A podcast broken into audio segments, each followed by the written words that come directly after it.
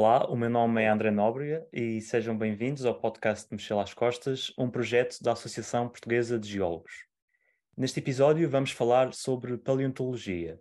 E falar sobre paleontologia é essencialmente falar sobre o passado da Terra. Mas não só. Falar sobre paleontologia é também falar sobre viajar, é falar sobre estar na natureza e passar muitas horas em trabalho de campo, e é também falar sobre uma disciplina da ciência que nos, ajuda a compreender o, a evolução dos seres vivos e do nosso planeta. Conosco uh, está o paleontólogo e geólogo e comunicador de ciência também, uh, Carlos Marques da Silva. O Carlos é, licenciou-se em Geologia na Faculdade, uh, na Universidade Estatal de Moscou, em 1986. Mais tarde, em 2002, uh, doutorou-se em Paleontologia na Universidade de Lisboa e atualmente continua ligado a esta, a esta universidade uh, como professor e investigador no Departamento de Geologia da Faculdade de Ciências. Bem-vindo, Carlos. Olá, bom dia. Uh, começamos uma pergunta simples, que é o, o que é que o fascina, o que é que é para si mais fascinante sobre a, a paleontologia? O meu, o, meu, o meu interesse, o meu fascínio, o meu envolvimento com, com, com os fósseis, antes mesmo de saber que a disciplina que, que, estudava os fósseis era a paleontologia, esse meu envolvimento é antigo. Eu, eu sou almadense adotivo, Uh, ou seja, apesar de ter nascido em, em Lisboa, já vivo uh, em Almada hum, há mais de 50 anos e uh, morava originalmente próximo do Cristo Rei. De modo que naquela zona do Cristo Rei, onde há muitos afloramentos de rochas miocénicas, surgem fósseis e desde cedo aqueles objetos me, me fascinavam.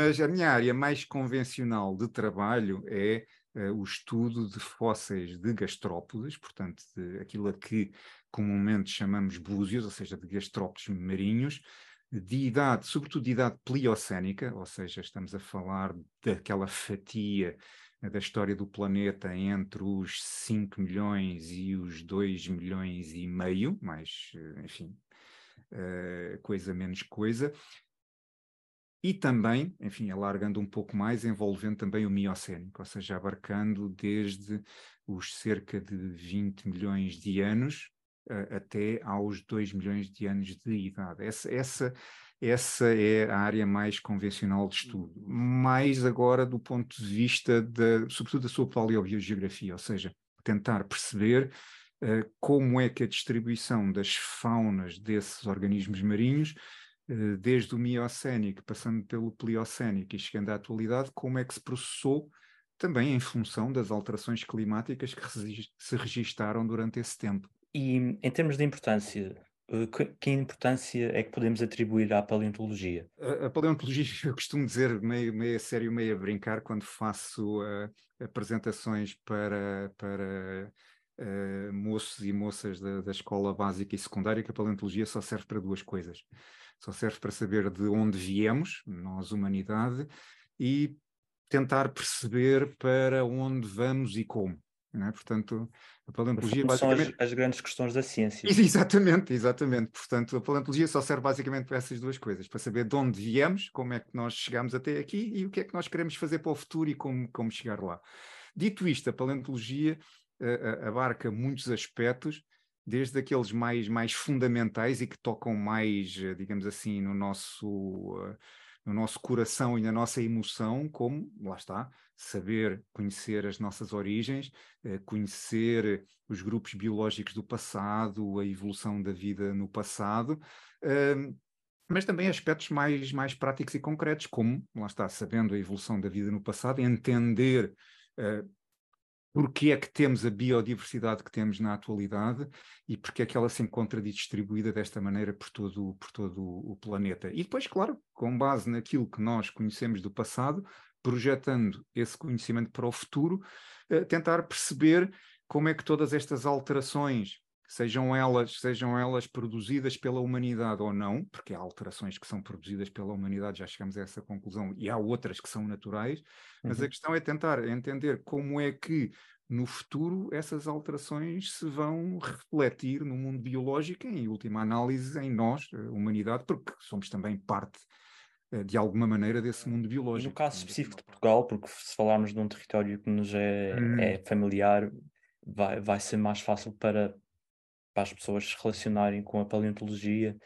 Uh, o que é que temos em Portugal em termos de, de vestígios paleontológicos, se podemos dizer assim, uhum. porque Portugal é, é visto como um, um, país que, em termos de território, é, é, é pequeno, é relativamente Sim, pequeno, claro. mas que abarca uma grande diversidade geológica, chamada de geodiversidade, Exatamente. e grande parte dessa geodiversidade é de facto uh, fósseis e, e outros uh, aspectos paleontológicos Portugal é de facto o território português, melhor dizendo, é, é, realmente um território geodiversificado e muito obrigado por teres introduzido o termo, porque é um termo importante para nós eh, lidarmos com, com as questões da natureza, para podermos uh, integrar quer os aspectos da biodiversidade, uh, para os quais o público em geral já está mais desperto, mas começarem também a pensar em termos de diversidade geológica e de aspectos geológicos que compõem essa natureza não viva.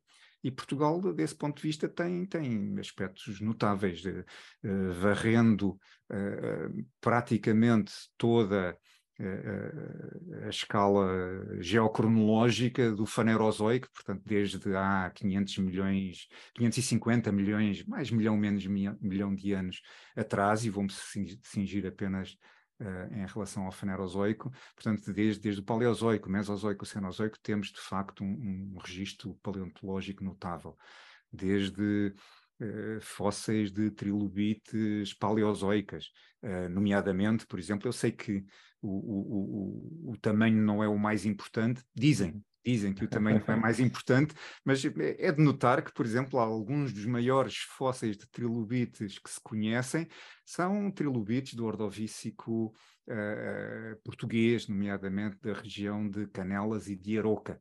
De tal maneira que lá está, estudando eu Uh, na, na, na, em Moscovo, na Universidade Estadual de Moscovo, no meu manual de paleontologia, a dada altura, quando, enfim, se abordava o capítulo das trilobites, se referia que as maiores trilobites conhecidas eram realmente exemplares portugueses do, do, do Ordovícico Nacional.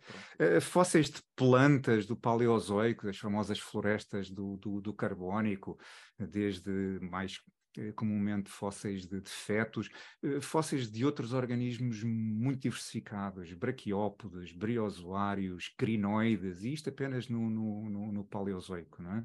Uhum. Uh, se formos para o Mesozoico, talvez os fósseis mais famosos sejam os dos dinossauros, os dinossauros uh, do Jurássico Superior Português são, são bastante conhecidos e, e, tendo, lá está, tendo Portugal um território pequeno e, portanto, zonas onde as rochas que contêm esses fósseis relativamente reduzidas comparadas, por exemplo, com o deserto de Gobi na Mongólia, são, são zonas extremamente produtivas e, portanto, temos muitos fósseis e bastante, bastante importantes. E também, mas também muitos outros, fósseis de amonites, de braquiópodes, uh, mesozoicos, bastante interessantes e bastante conhecidos mesmo a nível internacional. E depois no Cenozoico, Uh, por exemplo, aqui na região de Lisboa, eu neste momento estou em Almada, trabalho na Faculdade de Ciências de Lisboa, portanto toda a zona de Lisboa é muito marcada por rochas de idade miocénica e essas rochas são bastante fossilíferas, uh, fósseis de uh, conchas de bivalves, conchas de gastrópodes, dentes de tubarão, eu sei que já esteve em vários países, hum. provavelmente já, já praticamente deu a volta ao mundo, não sei se sim, mas imagino. Uh, qual foi o lugar, não digo o país, o lugar, porque pode ser mais específico, o lugar uhum. mais fascinante para si, onde já esteve? Uh, de facto, já tive a, a felicidade de, de, de, viajar por, uh, por muito lado por esse mundo fora. Não, não, não diria que dei a volta ao mundo, porque efetivamente nunca voei sobre o Pacífico, uhum. portanto não, não okay. dei a volta ao, ao mundo desse ponto de vista, mas já fiz trabalho de campo na Nova Zelândia e, portanto, desse ponto de vista, já, já, já posso dizer que já estive do outro lado do mundo. Não é? Uhum. Uh, é, é, sempre difícil escolher. É como perguntarem a alguém, então, dos seus cinco filhos, qual é que é o preferido. É sempre, é sempre complicado, é sempre complicado responder a esse tipo de questões. Uh, nós gostamos todos, claro, achamos é que uns têm uh, uns aspectos mais interessantes e outros outros, não é?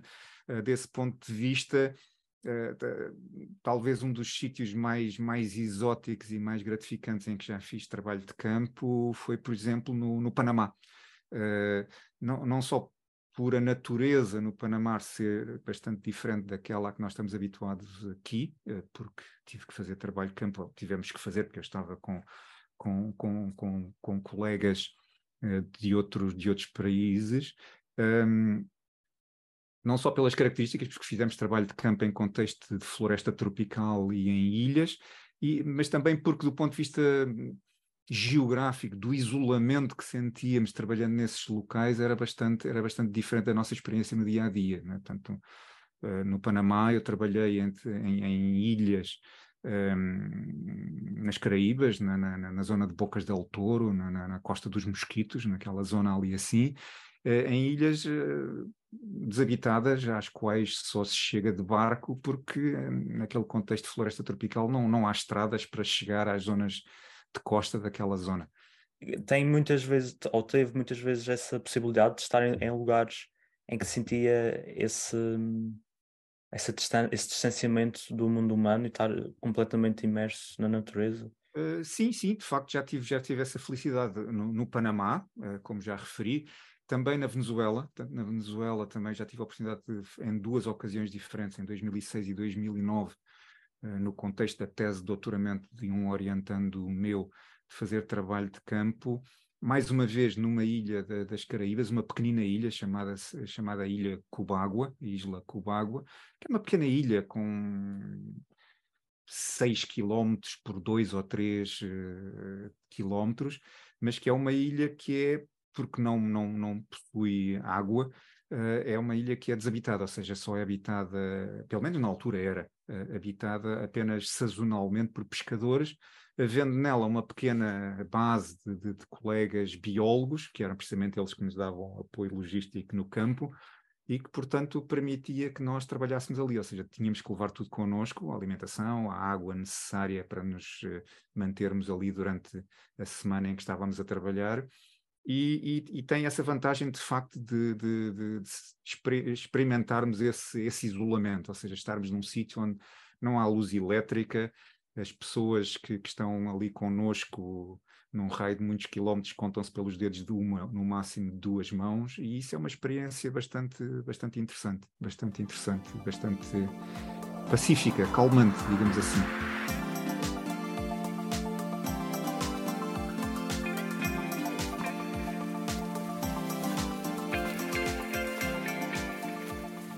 De locais no mundo e, e, aqui pode ou não ter visitado esses locais, mas imagino que tenha visitado alguns. Quais são assim aqueles que são mais icónicos para os paleontólogos? Quais são as, as Londres e as Nova Yorks da paleontologia? Boa pergunta, boa pergunta. Eu como, eu, lá está, eu como trabalho mais com, com fósseis de, uh, de gastrópodes, é? e com, portanto, com, com fósseis de búzios marinhos, aqueles locais que a mim me impressionaram mais eh, foram precisamente eh, alguns dos, dos, locais onde trabalhei na, na, região das Caraíbas e trabalhei lá precisamente porque tinha um doutorando que estava a desenvolver uh, a sua tese na, na, no estudo de gastrópodes marinhos de idade pleiocénica dessa, dessa região. E, portanto, nessa região nós encontramos, encontramos afloramentos extraordinários, com uma profusão de fósseis enorme. Lembro-me também de termos trabalhado noutros locais, como por exemplo na, na Nova Zelândia, é? onde, onde também há uh, afloramentos fossilíferos muito fossilíferos, é? Uh, na Turquia, uh, enquadrados com, com colegas turcos noutros locais, onde também uh, a profusão de fósseis era realmente enorme. Quer dizer, não, é, até, até, até a mim que estou habituado a encontrar os fósseis que procuro e que estudo, claro, até a mim me espantava a quantidade de fósseis que nós tínhamos à nossa disposição ali para procurar aqueles que realmente nos interessavam. É? Outros colegas que, trabalhem, por exemplo, com dinossauros, referirão outras, outros destinos, como por Claro. exemplo os Estados Unidos ou a Argentina, enfim. O que é que gostaria de ainda de descobrir ou de ver ser descoberto? Talvez eh, eh, descobrir evidências inequívocas de, de fósseis eh, um pouco mais antigos do que aqueles que conhecemos hoje em dia, tentar testar até que ponto é que se estende no passado a presença da vida no planeta Terra, não é? Portanto, isso seria É um pouco, é um pouco como o, o- ver até onde vai o início do nosso universo. Nós estamos continuamente a, estudar as galáxias, vocês estudam. Exatamente, vida. exatamente, tentar, tentar em- empurrar, se for possível, claro, se, se houver, por um lado, registros, e por outro lado, se houver algo, se tiver havido algo no passado para registar, não é? Nós, hoje em dia, já temos a noção que o aparecimento da vida da Terra foi um fenómeno realmente eh, bastante, bastante Singular. rápido, rápido, Ah, não, rápido. rápido, rápido, quer dizer, não, a ideia que nós temos é que a vida é um acontecimento raro, difícil de ocorrer e que só aconteceu bastante mais tarde na, na história da Terra. E pelo contrário, face à dimensão da história da Terra, eh, ocorreu bastante mais próximo do seu início do que nós pensamos. Portanto, a ideia era se houvesse possibilidade de empurrar essa fronteira eh, mais para o passado, ela seguramente nos traria informações importantes, quer sobre o aparecimento da vida, quer sobre, a, a, digamos assim, a excepcionalidade da nossa presença na- neste planeta. Ou seja, nós temos sempre aquela ideia de que nós humanos somos o píncaro da, da criação e que, e que somos uma, digamos assim, uma, uma anormalidade feliz. Se a vida se tornar um fenómeno mais corriqueiro, isso talvez também nos coloque a nós um pouquinho eh, enfim, humildade. num, num lugar um pouco mais humilde, enfim, num pedestal um pouco mais baixo, e isso talvez possa ter eh, efeitos benéficos na maneira como, e voltando um pouquinho ao início da conversa, nos relacionamos com, com, com a natureza e como a transformamos. Não? Muito bem, Carlos. Eh, passamos agora à dica de viagem.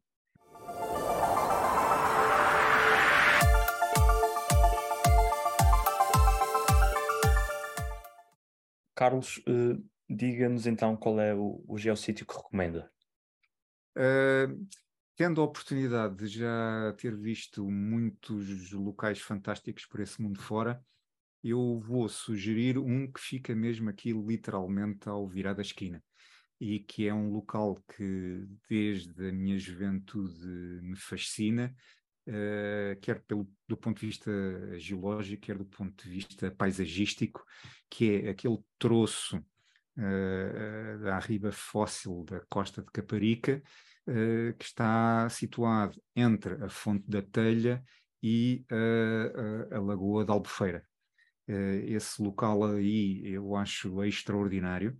Serão 3 quilómetros de costa, em que à riba, ou que na riba estão expostos, sobretudo, um, sedimentos de idade pleistocénica e pliocénica, com uh, camadas miocénicas na base, e que pelo tom avermelhado dessas, dessas rochas, que são ernitos muito grosseiros, conglomeráticos, bastante friáveis, portanto, quer pelo tom dessas, dessas rochas, que é um tom uh, avermelhado, ocre, amarelos fortes, quer pela sua, quer pela sua consistência, pela sua pouca resistência à erosão, dá origem a muitos barrancos, a muitos pináculos, que, que, formam realmente uma paisagem que eu acho extraordinária. Como sempre, é, um, é uma excelente recomendação, até porque não podia ser de outra forma.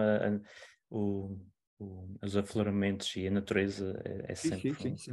Um, um, bom pretexto para um passeio e para um momento de relaxamento. Carlos, muito obrigado pela sua presença. Foi um prazer. Obrigado, foi um gosto e muito obrigado pelo convite. Obrigado, eu.